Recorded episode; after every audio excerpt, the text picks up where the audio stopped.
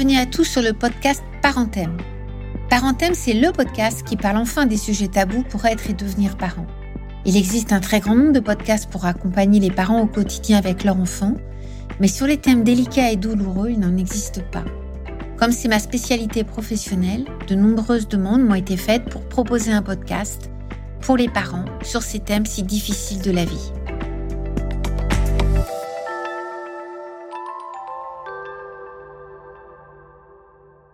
Bonjour à tous sur ce podcast consacré à la consolation des enfants lorsque l'on est un parent. Et pour terminer cette série de podcasts consacrés à la consolation, il me paraissait important de pouvoir parler de la réalité qui est que certaines fois, on vit sans pouvoir parvenir à consoler notre enfant.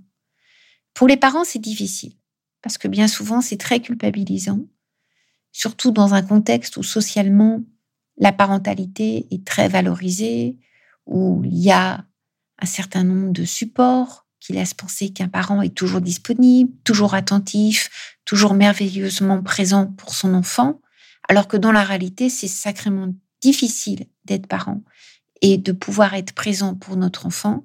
Il y a des situations où notre enfant nous exaspère, c'est juste insupportable. Il y a des situations où nous-mêmes nous sommes trop mal pour pouvoir aller vers lui, être attentif à lui. Donc, il peut arriver que notre enfant en souffrance reste seul et qu'on ne parvienne pas à le consoler. Il me paraissait vraiment important de conclure cette série de podcasts consacrés à la consolation sur le fait que l'on peut parfaitement vivre sans être consolé. Bien sûr, c'est beaucoup plus difficile. Bien sûr, c'est beaucoup plus douloureux pour un enfant d'être seul quand il souffre, quand il a mal, que ce soit physiquement, que ce soit psychologiquement. C'est beaucoup plus complexe de grandir sans être consolé. Mais c'est quelque chose qui est possible. Il y a bien des adultes qui ont vécu des choses absolument effroyables, qui ont grandi sans avoir la chance d'avoir des parents ou des substituts parentaux présents pour les aider, pour les accompagner, pour les valoriser, pour leur dire à quel point ils avaient de la valeur, donc pour les consoler. Il y a énormément d'adultes qui ont trouvé des ressources pour se construire de façon la plus heureuse possible, la plus harmonieuse possible, la plus sereine possible, en tant qu'adulte et certaines fois qui sont devenus parents d'enfants sans avoir été consolés. Donc ça, c'est quand même extrêmement important. C'est important parce que lorsque l'on est parent et que l'on ne parvient pas à consoler, on peut se sentir encore une fois extrêmement coupable. Et si on se sent coupable, l'enfant va le ressentir. On peut tout à fait expliquer à son enfant. Tu sais, moi, quand j'étais petit, j'avais pas un papa une maman qui étaient présents. On m'a pas appris ce qu'était la consolation j'ai dû apprendre tout seul à faire les choses. C'est pour ça que des fois, je suis pas avec toi tout à fait disponible. Je dis pas forcément les mots qu'il faudrait dire.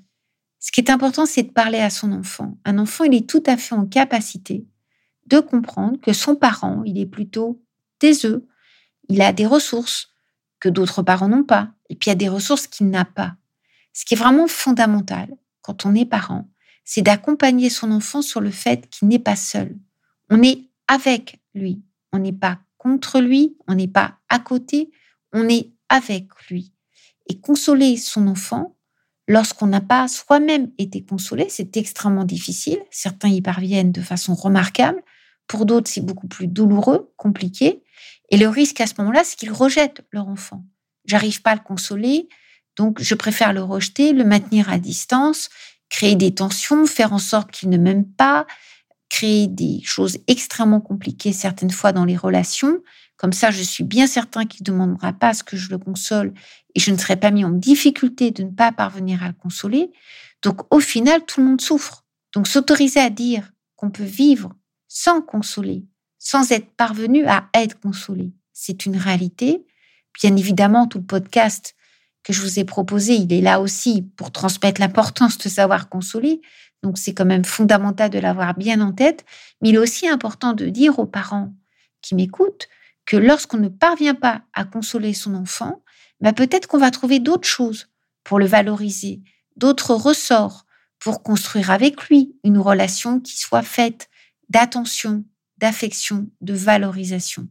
Tout ça, c'est compliqué, et encore une fois, chaque parent construit sa parentalité comme il le peut en fonction de ses ressources.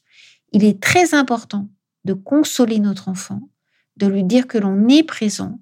Et si on n'y arrive pas, quand il est bébé, peut-être qu'on y arrivera quand il sera plus grand, peut-être qu'on y arrivera quand il sera adulte. En tout cas, à tout moment de la vie, il sera temps, il est toujours temps de pouvoir consoler l'enfant. Et même si c'est un enfant qui a 40 ans, 50 ans, et qu'en tant que parent, on a vieilli, on a à ce moment-là peut-être plus de ressources pour trouver les mots et lui dire, bah, tu sais, quand tu étais petit, j'ai pas toujours été disponible pour te consoler. Mais voilà, maintenant que tu es grand, voilà ce que je voudrais te dire. Il est toujours temps pour apprendre à consoler son enfant, apprendre à se consoler soi-même et construire ensemble des liens d'amour, d'attention, de protection qui sont les ressources fondamentales pour faire face aux épreuves de la vie. Et si vous souhaitez approfondir toutes ces réflexions sur l'importance de la consolation, je vous invite à retrouver un certain nombre de développements que j'ai pu proposer dans mon dernier ouvrage consacré à ce sujet de la consolation aux éditions Le Duc. Parenthème, un podcast conçu par vous et pour vous. À tout bientôt.